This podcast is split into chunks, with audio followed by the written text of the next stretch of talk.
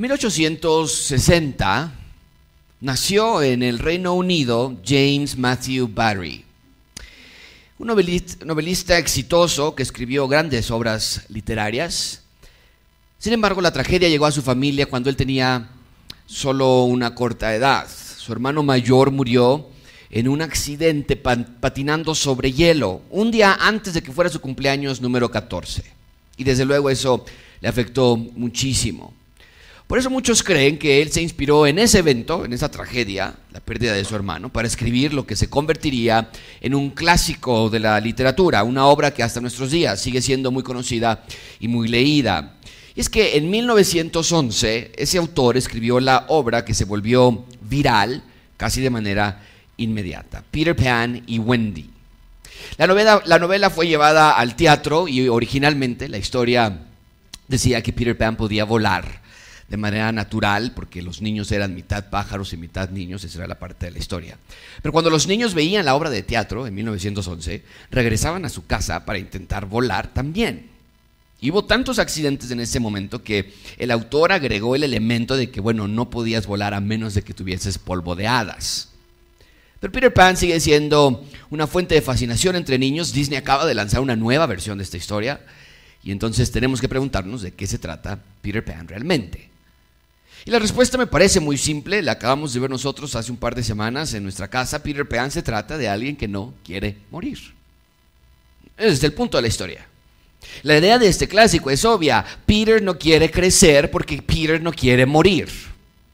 Y entonces eh, ha ido él lejos de este mundo tan lineal y donde no, donde aquí, donde nosotros vivimos en esta parte de la realidad hay un inicio y claro también hay un fin y se muda Peter Pan a un mundo donde no hay tal limitación, donde ah, se escapa de los adultos, se escapa de las reglas, la escuela, pero principalmente se ha escapado a un lugar donde el cuerpo no se degrada, no se desgasta, no muere.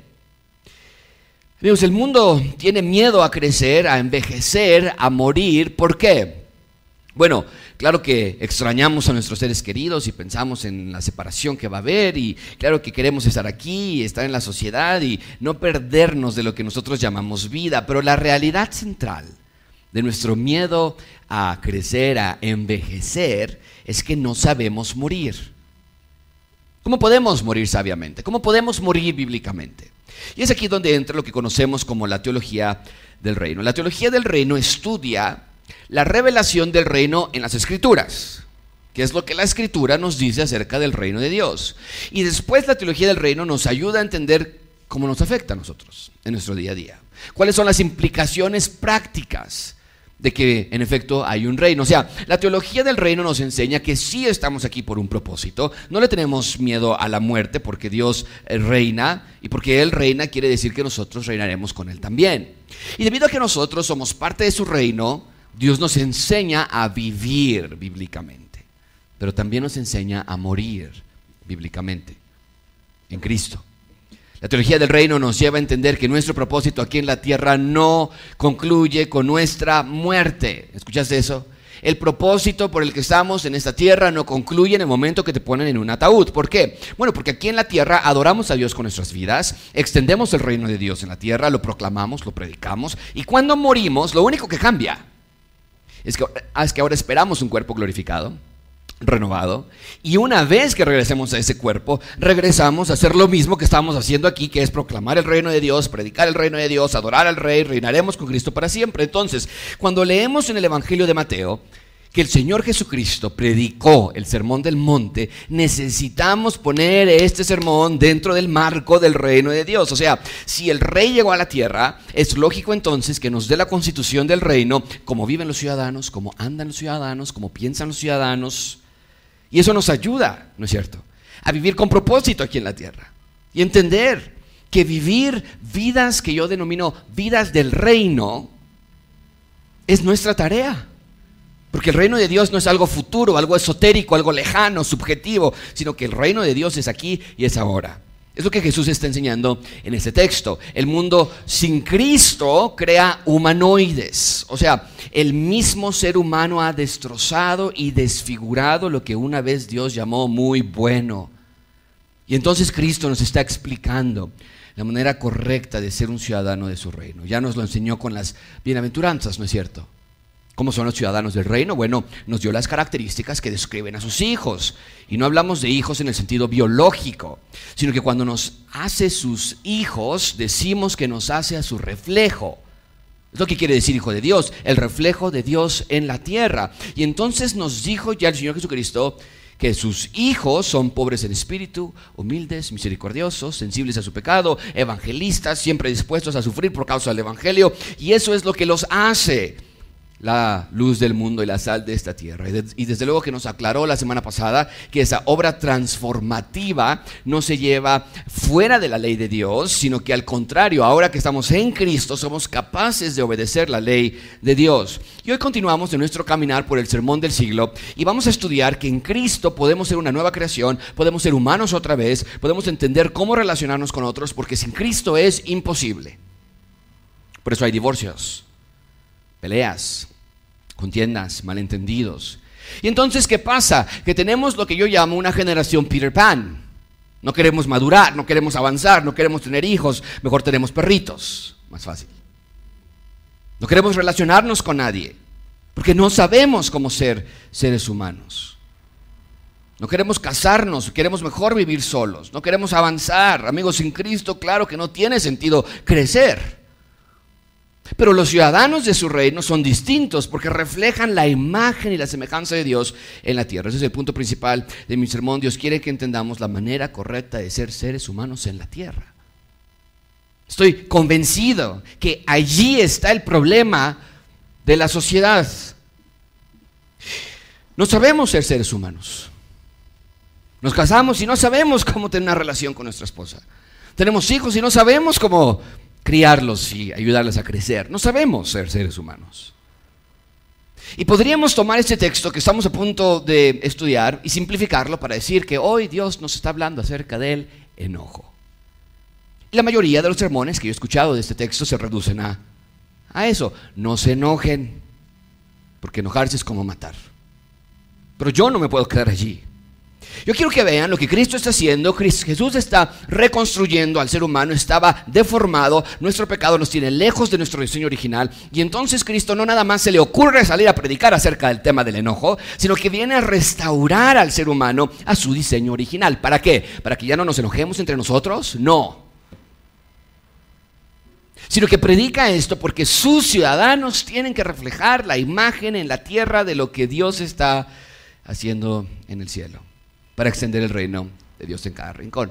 De eso se trata la Biblia. Así que vamos a estudiar este texto con esa perspectiva en mente. No nada más vamos a decir, no se enojen, sino vamos a ver qué es lo que el Señor Jesucristo está haciendo realmente. Número, número tres puntos. Número uno, vamos a ver la creación del humano, después la creación de Adán y después la creación del rey. Siento que mi micrófono está muy, muy alto, Rodrigo. Si le puedes bajar tantito. ¿Sí se escucha muy alto? Sí, ¿verdad? ¿No? Ah, ok. Entonces, ¿sabes qué es mi, es mi monitor de aquí enfrente. Si se le puede bajar el monitor de aquí enfrente un poquito nada más. Vean por favor, número uno, la creación del humano, versículo 21. Lean conmigo solamente las palabras que están en la pantalla, por favor. Versículo 21, todos juntos. Dice, ustedes han oído... Bien, toda la Biblia se conecta entre sí. Aquí Jesús está construyendo un puente entre el Antiguo Testamento y el Nuevo Testamento. Mucha atención, él dice aquí ustedes, tiempo presente, Escucharon lo que sus antepasados, tiempo pasado. ¿De qué está hablando Jesús? Bueno, cuando Él dice que ustedes han escuchado lo que los antepasados han dicho, se refiere, por favor, pongan esto a la tradición. Los judíos tenían la ley de Moisés, pero, pero también tenían una tradición oral enseñanzas, prácticas que se pasaban de generación a generación y evidentemente Jesús está haciendo referencia a esa enseñanza que viene ya arrastrándose de siglos atrás. Eran filosofías de vida, maneras de pensar, de vivir, que no habían sido enseñadas por Dios, sino que ellos mismos habían creado sistemas religiosos a lo largo de los siglos, particularmente durante el espacio de los 400 años de silencio. Porque ustedes recuerdan que durante ese tiempo Dios no hablaba, no enviaba profetas, no había visiones, nada. Y entonces fue durante ese espacio de 400 años que las sinagogas, por ejemplo, se crearon porque no había templo.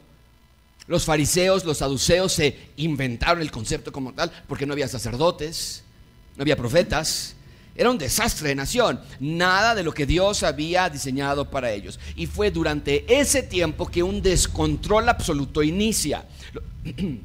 Los fariseos se hicieron del poder religioso de Israel, Roma los conquistó, les puso a Herodes como su rey, pero los judíos odiaban a esa familia de reyes herodianos, espurios, porque ellos esperaban la llegada del verdadero rey. Pero el punto es que a lo largo de estos siglos se había reinventado la ley de Dios. Noten por favor, no erradicaron la ley de Dios, sí la reinterpretaron. Y mucha atención con lo que voy a decir, el pueblo de Israel creó una nueva manera de acercarse a Dios, el moralismo. Y más adelante voy a explicar más de eso, pero ese era el problema de Israel, el moralismo. Y entonces, ya que Jesús les habló de cómo ser doblemente bendecidos, bienaventurados, ya que Jesús les dijo que ellos son la sal, la sal y la luz de este mundo, y ya que les explicó, la semana pasada vimos cuál es el propósito de la ley, ahora va a disipar cualquier duda acerca de los mandamientos de Dios. ¿Para qué son las órdenes de Dios? ¿Para qué sirven los mandamientos de Dios? Y lo más importante, ¿cómo podemos obedecer los mandamientos de Dios? Porque se comenzó a propagar la idea de que para entrar al reino Dios pedía obediencia absoluta de sus ciudadanos de cada mandamiento y ley que había allí estaba la idea incorrecta de que para ser salvos se necesitaba cumplir toda la ley de Dios. Y Jesús va a mostrarles que estaban muy equivocados. Y para hacer estas clarificaciones vamos a ver en repetidas ocasiones que Jesús usa la fórmula, ustedes han oído, pero yo digo. Esa fórmula denota autoridad y denota corrección. Pero el punto del comentario de Jesús es claro, ustedes han creado algo que está fuera del diseño original, no es lo que yo dije desde el inicio, no es lo que yo creé al inicio y no es lo que yo quiero que ustedes hagan. Amigos, esta creación que ellos hicieron era un monstruo de origen humano. O sea, los humanos lo diseñaron, lo dibujaron y le dieron vida a esta enseñanza que era enseñanza de hombres, no de Dios. ¿Y sabes lo que provocaba? Provocaba la desfiguración del humano. O sea, el ser humano de por sí ya nacemos siendo, nacimos, nacimos siendo humanoides y ahora le pones estas enseñanzas humanas a un humanoide según para agradar a Dios, según para heredar el reino y tienes una religión vacía e ilegal. ¿Qué crearon estas enseñanzas? Vean conmigo el resto del versículo 21. Dice, ustedes han oído que se dijo a los antepasados que y cualquiera que cometa homicidio, ¿qué iba a pasar? Jesús abiertamente les dice que sus antepasados enseñaron algo. Pero Jesús les dice otra cosa, y esta frase ustedes han oído, pero yo les digo, quiere decir que Jesús se atribuye a sí mismo ser Dios. Porque lo que va a hacer Jesús es mostrarles, yo soy Dios. ¿Cómo? Bueno, les va a explicar, yo no los creé así. Les va a dar la manera correcta en la que Dios los creó para que puedan funcionar plenamente. Y al decir, yo les digo, ¿ve lo que está haciendo Jesús? Está tomando la autoridad como el Dios creador. ¿Qué quiere decir esto? Que Jesús es la segunda persona de la Trinidad. Cualquier otra enseñanza acerca de la deidad de Cristo es herejía. Pero entonces, ¿qué decían estos antepasados? Bueno, en un sentido superficial, no suena mal lo que decían. Bueno, dicen ahí, pues no maten, ¿no? Nadie mate. Porque si alguien mata, todo el peso de la ley de Moisés va a caer sobre ti. Ahora, Jesús no está argumentando que esa enseñanza está mal. ¿De dónde viene esa enseñanza? De la ley de Moisés, que dio en ese primer sermón del cual yo ya les he hablado continuamente, en el primer sermón del monte Sinaí. Dios les dio la constitución del reino. Y literal, les dicen Deuteronomio 23, está en la pantalla, no matarás. Mucha atención aquí, amigos. ¿Por qué Jesús los corrige? Si Dios mismo lo había ordenado. Bueno, muy simple. Porque estas personas estaban tratando de obedecer Deuteronomio 20:13 sin antes entender Deuteronomio 22. ¿Qué dice Deuteronomio 22? Véanlo por favor. Yo soy el Señor tu Dios que te saqué de la tierra de Egipto, de la casa de servidumbre. Amigos, nadie puede ganarse la salvación por sí solos. Y les decía, mucha atención aquí. Dios no les dijo que no maten para que entonces fuesen rescatados o que no maten para que impresionen a Dios por su moralidad y sus buenas obras. Dios les dijo no maten para que sean ellos felices, plenos, completos, porque Dios les dio esa ley para que fueran seres humanos hechos a la imagen de Dios. Por eso les dio esa orden. Pero ya eran rescatados. Entonces, cuando Jesús viene a la tierra, encuentra a esta generación que está obsesionada con Deuteronomio 20:13, no matarás, sin realmente entender que de su corazón ellos aún no son rescatados, no son redimidos, no son transformados. Y creían que por no matar, entonces ya eran parte del reino de Dios. Iglesia, no matar no te hace pueblo del rey. ¿Qué crearon entonces? Crearon lo que nosotros llamamos moralismo. El moralismo es una terrible trampa para todas las personas. Creemos que la vida entonces se trata de ser buenas personas. Creemos que se trata de no dañar a nadie, ser bueno, ayudar a los débiles y que por tratar de ser buenos Dios nos va a premiar. O bien, aquellas personas que creen que Dios no es real, que no existe, son ateos, piensan que por hacer el bien, el karma, la energía, el mundo les va a dar una plenitud de vida, pero no es así. Porque la semana pasada vimos que Dios no quiere que seamos buenos, vimos que Dios quiere que seamos perfectos. Y la única manera de ser perfectos, según lo que ya estudiamos, es que Dios transforme nuestros corazones y que nos haga su imagen otra vez que, Dios vea la perfección de Cristo imputada en nosotros. Esa es la razón por la que les llama la atención aquí. Habían creado ellos la idea de que ser morales es lo mismo que ser santos. La moralidad dice, mira mis buenas obras. La santidad dice, mira a mi buen Dios a través de mis buenas obras. La moralidad dice, me esfuerzo, lo intento, no voy a caer, no voy a hacerlo otra vez. La santidad dice, solamente en Cristo solamente en Dios.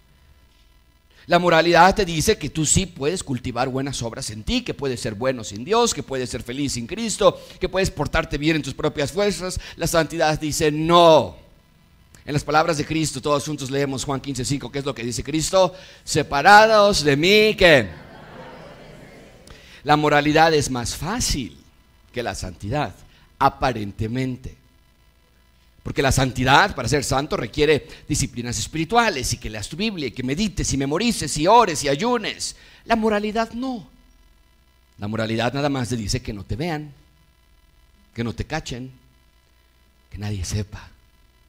Tratando de ser algo que tan evidentemente no eres. Y la moralidad es cansada. Porque estás evitando a toda costa aquellas cosas que más quieres. Alguien moral no se emborracha. Pero, oh, cuánto quiere hacerlo. Alguien moral no engaña a su esposa con alguien más, pero cuánto lo desea. Alguien moral no coquetea con otras personas, pero es adicto a la pornografía. Alguien moral no dice groserías, pero en su corazón reina la obscenidad. Amigos, la moralidad es una creación humana y nuestra labor es asquearnos cada vez que nos encontramos siendo morales y no santos. Nos debe enfermar del estómago. Pensar que por estar aquí los domingos cubre por las fallas de la semana. Y les decía, aprendan esta palabra, santidad. Porque Dios nos dice, sean santos en toda su manera de vivir. No nada más los exteriores. Y eso es lo que estaban haciendo ellos, cuidándose de no matar a nadie, cuidándose de no cometer homicidio. Pero ¿sabes qué provoca esa clase de vida? Vean en segundo lugar la creación de Adán. Número dos, la creación de Adán. Lean las primeras cuatro palabras del versículo 22. ¿Qué es lo que dice todos juntos?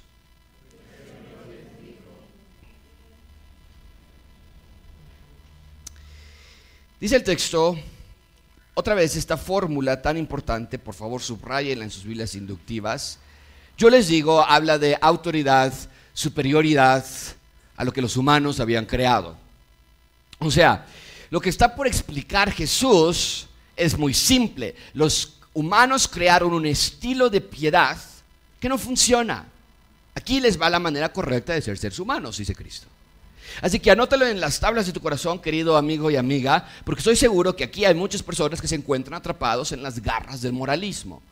tratando de ser buenos, tratando de ser amables, tratando de ser pacientes, tratando de ser piadosos, tratando de perdonar y eliminar tus resentimientos, tratando de eliminar tus malos pensamientos y tus malos deseos. Te pregunto a ti cómo te está yendo. ¿Te funciona? Jesús dice, no, claro que no funciona. Solo una vida santa y renovada y restaurada trae una verdadera vida. Cualquier otra clase de vida es hipócrita, falsa, engañosa. Vean lo que pasaba entre estos judíos. Versículo 22, vean esto, está increíble. Dice, pero yo les digo que todo aquel que esté que enojado con su hermano, será que... Y cualquiera que diga que insensato a su hermano, será que culpable ante la Corte Suprema. Y cualquiera que diga que será merecedor. ¿Ves la vida que el moralismo produce? Claro, el, moralismo no te deja cometer homicidio porque eso sí es diabólico, eso sí es malévolo, eso sí es la expresión del demonio, diría un moralista. Pero Cristo dice lo contrario. Las personas estaban preocupadas por no cometer asesinatos, para no ser juzgados ante el concilio judicial, pero ¿cómo vivían entre ellos? ¿Vivían en paz? ¿Vivían en armonía? No, enojados, insultándose, lastimándose entre ellos. Esa es la manera de vivir sin Dios como zombies, sin corazones o con corazones desviados, deformados, verdaderos humanoides sin conciencia y sin dirección. O sea, los esposos peleados entre ellos, los hijos con los padres, los hijos con los hermanos, los vecinos entre ellos, pero todos orgullosos de decir, yo jamás he cometido un homicidio. Amigos, ese no era el diseño de la ley de Dios. Dios en efecto les dijo que no mataran, pero les dio esa orden porque ya eran rescatados de Dios, ya eran el reino de Dios en la tierra, ya eran los hijos de Dios que tenían la capacidad de reflejar su imagen. Y entonces ahora el no matar, que es un resultado externo de lo que Dios ya había hecho internamente, resultaba en una vida piadosa. Primero lo interno, luego lo externo. Amigos, nuestro llamado es amar al Dios de la ley más que amar la ley de Dios. Amar al Dios de la ley más que amar la ley de Dios. Es lo que Jesús está diciendo. O sea, el problema era que ellos estaban obstinados, empedernidos a obedecer sin siquiera entender quién era Dios y mucho menos saber qué era amar a Dios. Mucha atención, iglesia. El que no mata a otro ser humano no lo hace porque se abstiene las ganas de matarlo. Y se me tengo que aguantar porque sé que si no voy a arruinar mi vida y sé que voy a arruinar a mi familia. Pero si pudiera poner las manos en, en el cuello de mi jefe. No, una persona no mata a personas porque tiene un corazón que ama, tiene un corazón que abraza, que perdona, que tiene misericordia, se sabe pobre en espíritu, tiene sed y hambre de la palabra de Dios, busca la paz, es pacificador. Esa persona no mata. Pero estos judíos querían saltarse todo ese proceso y mejor ir directamente al resultado de no matar pensando que era lo único que Dios quería. No. Y para ilustrarlo, Jesús habla de casos hipotéticos. ¿Qué tal, dice Jesús, si estás enojado con alguien? ¿Cómo te ve Dios en ese supuesto? Tú que te preocupas tanto por el concilio judicial, ¿cómo te ve el concilio de Dios cuando tú estás enojado con alguien? Y la respuesta es muy simple, Dios te ve como un humanoide. O sea, el humanoide es alguien que está tratando de ser humano fuera del diseño de Dios. Hace algunos meses yo ya les había hablado de este término humanoide y les había puesto como ejemplo a Sofía una humanoide diseñada con inteligencia artificial y está en YouTube, pueden ustedes ver las entrevistas en la televisión. Tiene muchas características humanas, pero no es una humana. Es una humanoide, parecida a un humano sin ser humano.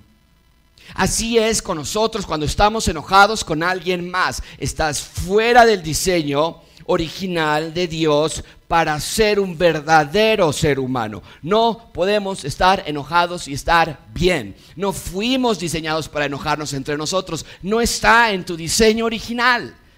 Es lo que está diciendo aquí. Ahora, obvio, el, Enojo santo es otra cosa totalmente. Hay cosas que nos deben enojar. La maldad, la muerte, la injusticia, asesinatos, etc. Pero esa clase de enojo no es, la de, no es de la que está hablando Jesús. Y tampoco es la que tú y yo cultivamos tan frecuentemente.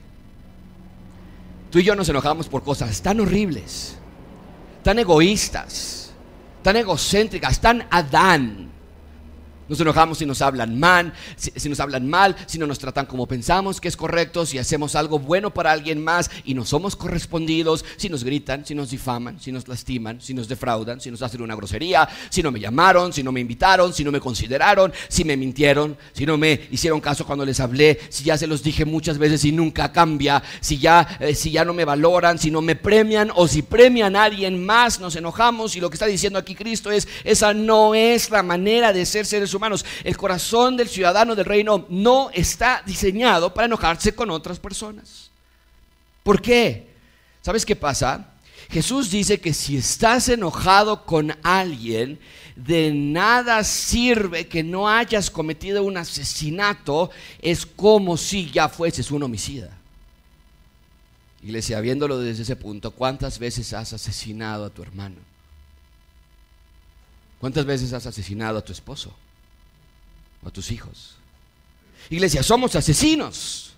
Cada uno de nosotros lo somos, pero Cristo te está diciendo hoy, basta. Cada vez que insultes a tu hijo, lo marcas con una cicatriz en tu corazón, en, el corazón de tu hijo. Cada vez que le dices idiota a tu amigo o a tu vecino, estás saliéndote de tu diseño original. Dios no te dio una lengua para que la uses así. Si el ciudadano del reino tiene boca y tiene voz,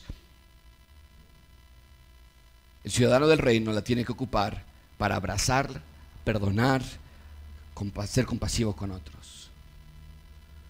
Si eres creyente, claro que no pierdes tu salvación por estar enojado con otras personas. Pero lo que está diciendo Jesús es que aún salvo, aún ya un ciudadano, estás cometiendo delitos que sin Cristo merecerían el infierno de fuego. Amigos, nos amamos demasiado, no queremos que nos lastimen, que nos ofendan y cuando lo hacen reaccionamos con enojo. Y me pregunto, ¿cuántas personas aquí están enojadas con alguien más? Me pregunto, ¿cuántos hombres aquí vienen enojados con sus esposas? ¿Y cuántos jóvenes vienen enojados con sus padres? ¿Y cuántas mujeres vienen enojadas con sus suegras o madres o hermanas?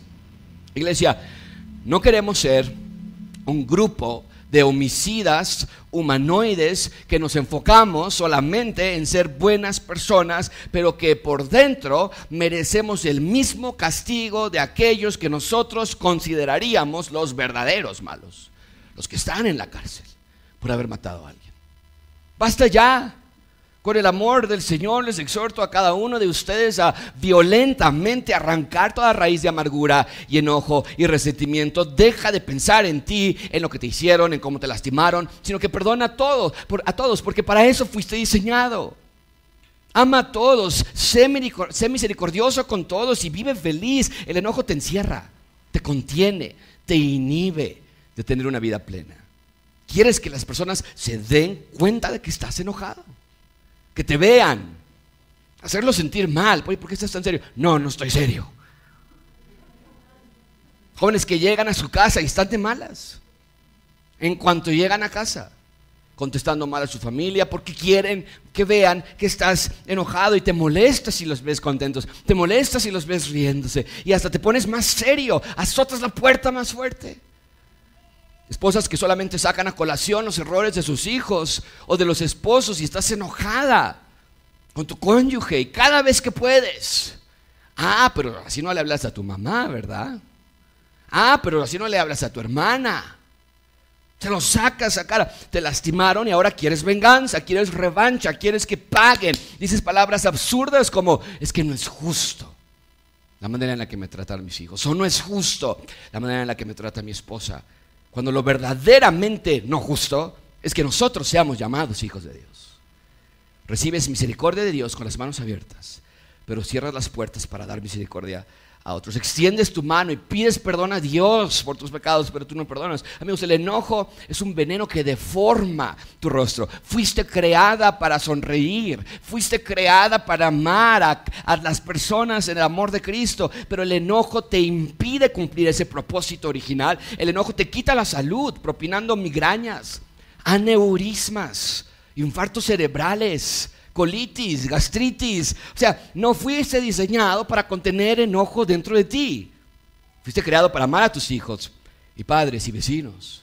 ¿Y sabes algo? Dentro de ti lo quieres hacer. Quisieras deshacerte de todo tu enojo y toda tu amargura, quisieras perdonar y vivir una vida libre de resentimientos, pero el enojo te tiene preso, no te deja ir, eres esclavo de él. Y hoy Dios te está diciendo, basta, yo te puedo liberar si tan solo renuncias a ti mismo porque no eres el centro del universo, no eres el centro del planeta. No todos te deben y más vale que entiendas que no te mereces nada. Si te tratan bien, gracias a Dios. Y si no, no importa, no me merezco nada. Pero por nada del mundo cambies tu diseño original por una versión pirata, deformada y diabólica de un ser humano. Amigos, tienen que entender que el enojo es ser como Adán, ¿no es cierto? Y no quiero que nosotros seamos como nuestro padre Adán, yo quiero ser como nuestro padre Dios. Y quiero que vean la conexión que encontramos aquí con el Antiguo Testamento. Y para mí siempre la Biblia se conecta entre sí. Y este texto no es la excepción. Vayamos entonces a versículo 22. Vean esto, dice, yo les digo que todo aquel que esté enojado con su hermano será culpable ante la corte. Y cualquiera que diga insensato a su hermano será culpable ante la corte suprema. Y cualquiera que diga idiota será merecedor del, del infierno de fuego. Mira, Jesús vino a restaurar al ser humano.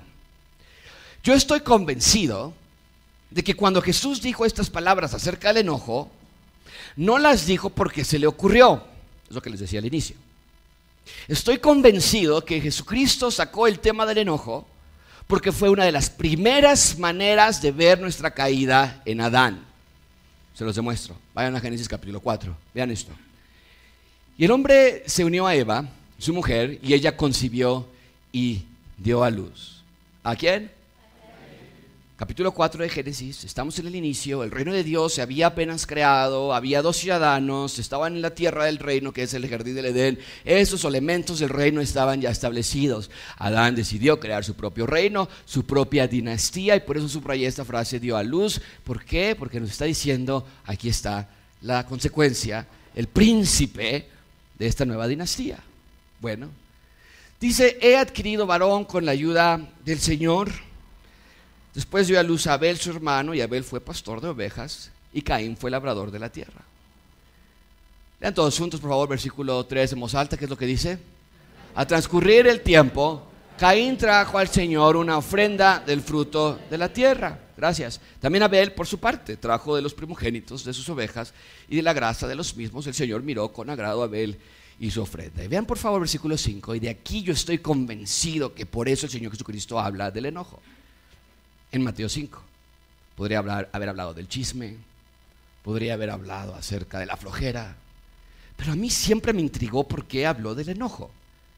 Vean capítulo, eh, versículo 5, todos juntos lo leemos, que dice, pero no miró con agrado a Caín y su ofrenda. Caín se enojó mucho y su semblante se demudó. Entonces el Señor dijo a Caín, ¿por qué estás enojado? ¿Y por qué se ha demudado tu semblante? Si haces bien, no serás aceptado. Pero si no haces el bien, la oportunidad de caer en pecado, la, la, tentación de caer en pecado yace a la puerta y te codicia, pero tú debes dominarlo. Caín dijo a su hermano Abel, vamos al campo, un picnic, quiero enseñarte algo muy bonito por allá. Y aconteció que cuando estaban en el campo, Caín se levantó contra su hermano Abel. ¿Qué dice?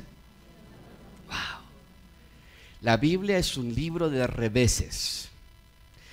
En Génesis 4 vemos a un humanoide destruyendo la dignidad de la vida. En Mateo 5 vemos al ser humano perfecto restaurando la dignidad de la vida. Caín, el hijo de Adán, se convirtió en el primer humanoide, ¿no es cierto? Una versión desfigurada de lo que Dios había creado. Caín se enojó, se rebeló y mató. Ese es el estado universal en el que estamos todos. Así nacemos todos. Todos somos Caín. Todos somos hijos de Adán porque reflejamos más la imagen de Adán que la de Dios. Pero ahora Cristo en el Sermón del Monte, miles de años después de ese primer asesinato, viene a la tierra y da un revés. Corrige el rumbo y nos dice, yo te doy un corazón de carne que es sensible al pecado, que es pobre en espíritu, que te hace la luz, la sal de la tierra y por lo tanto ese corazón no guarda el enojo en el llamas. Mucha atención con esto, amigos. Los judíos estaban aterrados de cometer un, asesinato, no sea que cayesen en la cárcel. Jesús no está diciendo que está mal tener miedo a matar a alguien, pero Jesús está enseñando que guardar enojo en nuestro corazón debe aterrarnos aún más. ¿Te das cuenta de eso? O sea, ¿te da miedo llegar a matar a alguien? Cuando yo voy manejando, una de las cosas que más miedo me da es atropellar a alguien. Está aquí Miguel, nuestro pastor, y es un abogado. Matar a alguien en el auto es serio. Dice aquí, ¿te da miedo que te metan a la cárcel por asesinato? Bien, muy bien. Pero ahora que te dé aún más miedo, estar enojado con alguien. Velo seriamente, velo sobriamente, velo fríamente. Iglesia, no puedes irte a dormir enojado con alguien. No puedes tener una relación con Dios cuando estás enojado con alguien. No puedes vivir bien con enojo en tu corazón. Es de tanta importancia que quiero que observes lo que Jesús explica en el versículo 23 y con esto cerramos. Número 3, la creación del rey. ¿Qué es lo que Dios quiere entonces de nosotros? Vean conmigo versículo 23. Lo haremos todos juntos en voz alta, por favor. Dice, por tanto, si estás presentando tu ofrenda en el altar y allí te acuerdas que tu hermano tiene algo contra ti. Ahora, la escena hipotética cambia, ¿no es cierto? Arriba el escenario era si tú estás enojado con alguien. Aquí Jesús dice, si alguien más está enojado contigo. Y nosotros diríamos, ah, ese ya no es mi problema. No, bueno, pues que, que se le quite para que gana de enojón. Pero aquí dice Cristo, no, no, no, hay un odio, hay un asco, hay una repulsión por el enojo, cualquiera que sea su origen. Odia el enojo si es el tuyo, estás enojado con alguien más. Pero odia también el enojo si es de alguien más para contigo. Porque aquí la escena abre con, es una escena hipotética, está dando una, una idea. ¿Qué tal si alguien está llegando al templo y vean la escena que es exageradísima que construye Jesús aquí? La mayoría de las personas que venían al templo lo hacían de muy lejos, les tomaba días en llegar al templo días. A Jesús le tomaba días, él era uno de ellos, él vivía en Galilea y para ir al templo tenía que atravesar días para llegar al templo. No era una simple visita corta y casual y el camino para llegar, era, para llegar al templo era largo y era peligroso. ¿Recuerdas la historia del buen samaritano? En el camino de regreso de Jerusalén, la idea es que llegó al templo, hizo algo, es una parábola, pero él salió del templo, iba de regreso en un camino muy peligroso, casi mataron a ese hombre, lo asaltaron, le quitaron todo y un samaritano le ayudó. Pero el punto es que los caminos hacia el templo eran caminos peligrosísimos. Entonces, vean la exageración a la que apunta Jesús con tal de que tú y yo entendamos la clase de repulsión que debemos sentir por el enojo. Vean versículo 24. Si llegas al templo y te acuerdas que tu hermano tiene algo contra ti, ¿qué tenemos que hacer? Dejas ahí tu ofrenda delante del altar y te vas y te reconcilias primero con tu hermano y entonces regresas y presentas tu ofrenda. O sea, es una vueltos, vueltutísima. Es, risorio lo que está diciendo Jesús. Es imposible, es ilógico regresarme hasta mi casa. O sea, me tomó una semana en venirme. ¿No es, no es mucho? ¿Y qué tal si no me quiere perdonar cuando llego allá? Y aparte el camino es muy peligroso. Y luego dice que dejes ahí tu ofrenda, o sea, que lleves tu cordero al que vas a sacrificar y lo dejas ahí y le dices, no te muevas, voy una semana para regresar allá y en una semana regreso y ya te puedo sacrificar. Es una exageración. Pero Jesús dice, la urgencia de solucionar conflictos es fascinante en este texto. El punto que Jesús está haciendo a través de esta exageración es clarísimo. Busca la reconciliación por sobre todas las cosas. No hay excusa para el ciudadano del reino. No importa qué tengas que hacer, pero arregla el problema y obvio que Jesús está afirmando abiertamente la enseñanza. Es imposible. ¿Qué haces en el templo cuando tienes un problema con alguien más? O cuando alguien más tiene un problema contigo. ¿Qué haces aquí? Vete. No te quiero. No te puedo tener una relación contigo. Cuando tú sabes que tienes un problema con tu suegra o que tu suegra tiene un problema contigo y estás aquí cantando. O sea, iglesia, Jesús va al centro de la ordenanza, no matar. No se trata nada más de no matar, sino que se trata de hacer todo lo que precede el que alguien mate a alguien más. No mato, pero tampoco odio. No mato, pero tampoco cultivo enojo contra otros. Iglesia, yo no sé qué tengas que hacer aquí esta mañana, pero resuelves tus problemas con otros ya. Y tal vez estás pensando, ah, Josué, no va a funcionar. Ah, Josué, ya lo intenté y nada cambia. ¿Sabes una cosa? Qué triste. Qué triste que tengas ese pensamiento.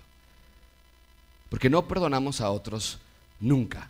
No perdonamos a otros para recibir algo a cambio.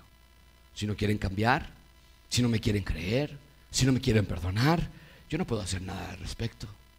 Se lo dejo a Dios. Pero si voy a perdonar a otros y si voy a pedir perdón a otros, lo hago porque para eso fui diseñado. Fuiste creado con cuerdas vocales, con lengua y con boca, para que más vale nunca te canses de perdonar y pedir perdón. Esa es la única razón por la que tienes cuerdas vocales. Así como el corazón nunca se cansa de bombear sangre a todo su cuerpo, así tu boca fue creada, para que nunca te canses de decir, te perdono. Hey, te perdono. Te perdono otra vez. Y te vuelvo a perdonar otra vez. Y que nunca te canses de decir, perdóname. Oye, perdóname por lo que hice. Oye, perdóname por aquello que te mencioné. Perdóname por lo que pensé, que ni siquiera te dije, pero lo pensé. Y para que quede claro la importancia de este tema, Jesús nos da un tercer escenario que tiene que ver con el enojo. Primero nos dijo en el primer escenario, si tú estás enojado con alguien más. Segundo escenario, si alguien está enojado contigo.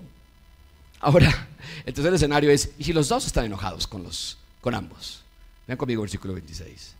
Eh, eh, perdón, versículo 25. Todos juntos lo leemos en la pantalla. Dice, ponte de acuerdo pronto con tu qué? Adversario. Mientras vas con él por el camino. No sea que tu adversario te entregue al juez La idea aquí es de alguien que dice, oye, tú y yo tenemos un problema, ¿lo podemos resolver? No, no lo podemos resolver, ok. ¿Estás de acuerdo en ir al juicio? Y dice ahí que vas con él en el camino.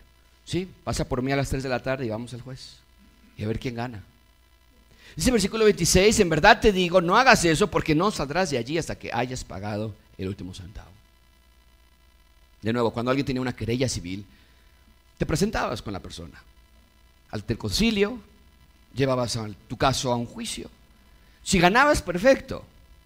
Pero si lo perdías, es lo que pasaba, te quedabas en la cárcel. Esa era la costumbre, esa era la, la condena.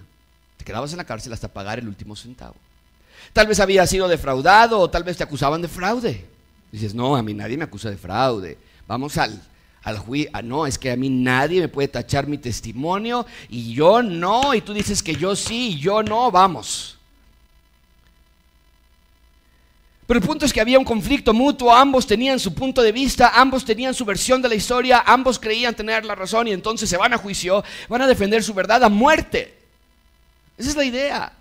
Alguien de los dos va a caer en la cárcel para siempre.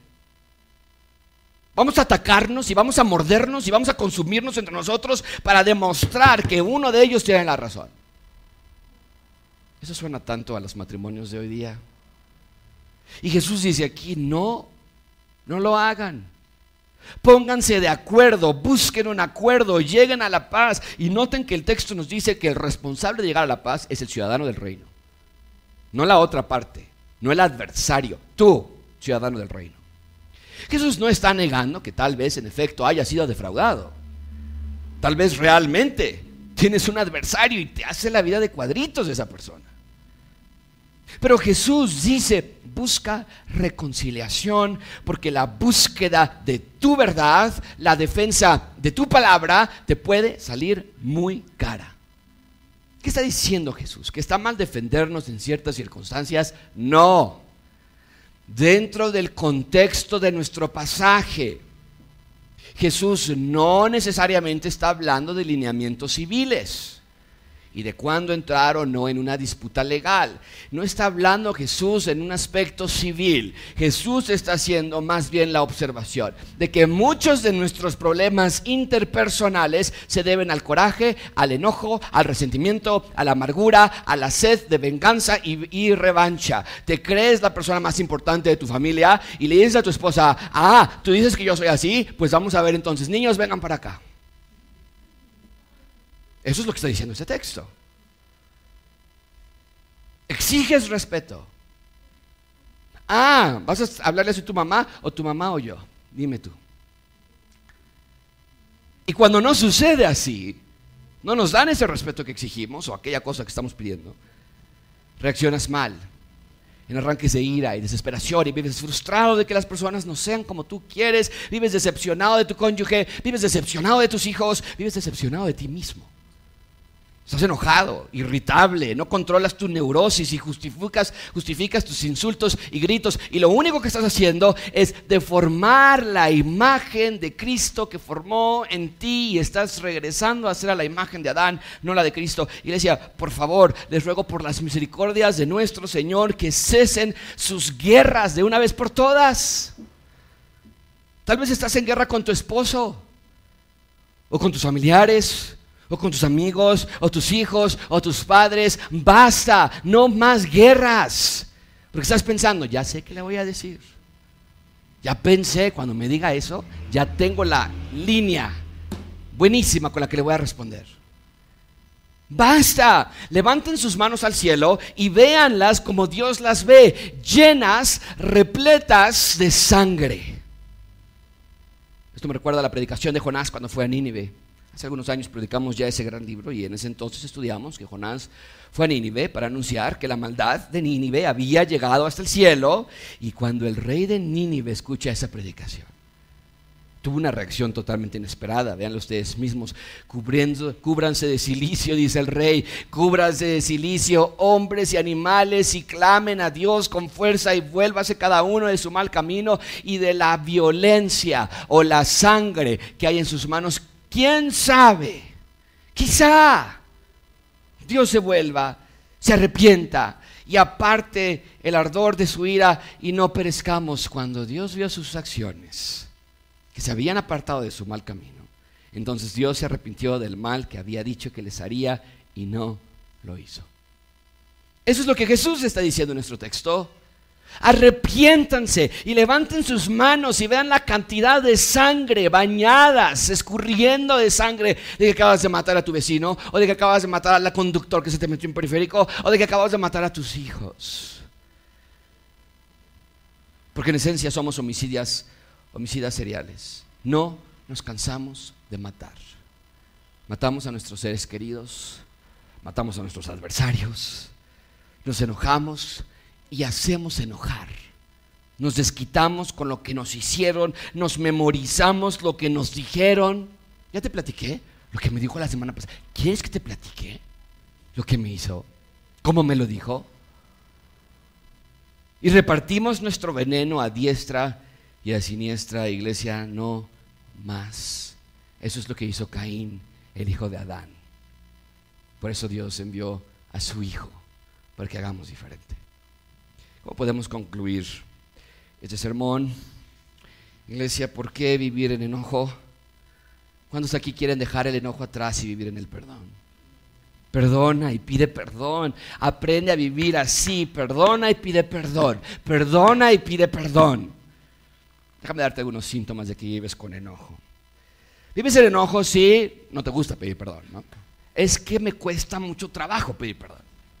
Es que sé que si le pido perdón lo va a ocupar en contra mía después. ¿Sabes una cosa? Puede que sí, ocupe en contra tuya. Pero ¿qué crees?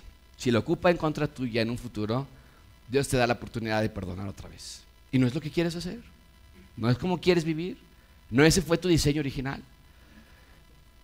Vives en enojo si piensas que siempre tienes la razón. No es que no es así, yo lo veo así, es que esa es la manera en la que tenemos que hacer y eso te causa enojo. Vives en enojo si lloras por lo que te hicieron.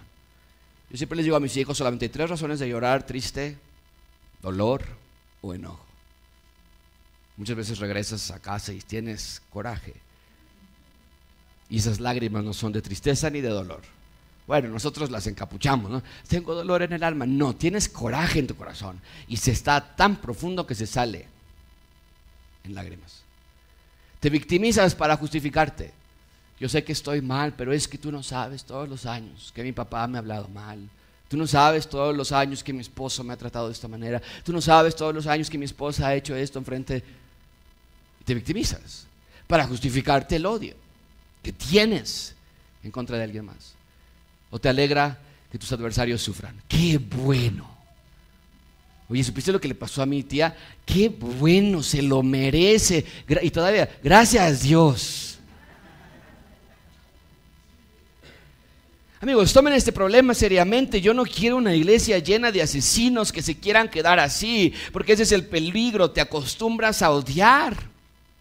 Te acostumbras a vivir enojado. ¿Ya no te molesta? Irte a dormir enojada riquísimo. Concilias el sueño, rápido.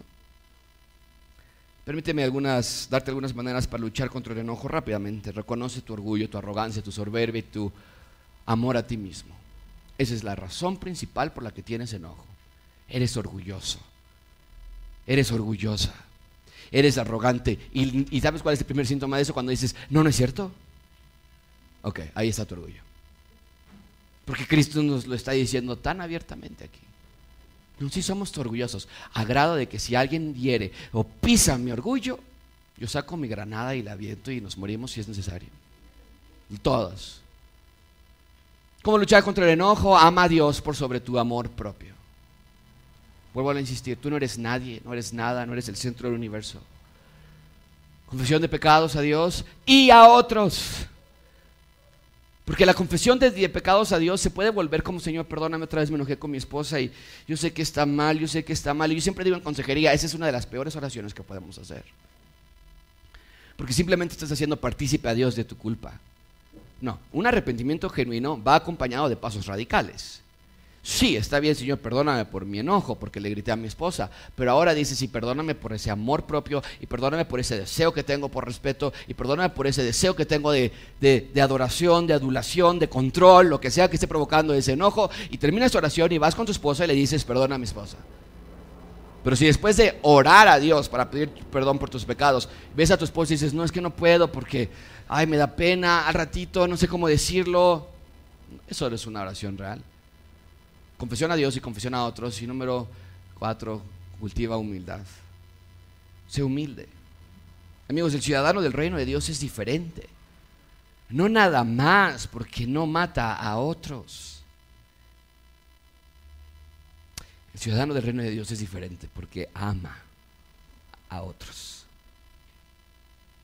Y perdona a otros. Y pide perdón a otros. Y no se cansa. Eres una nueva criatura, no un humanoide.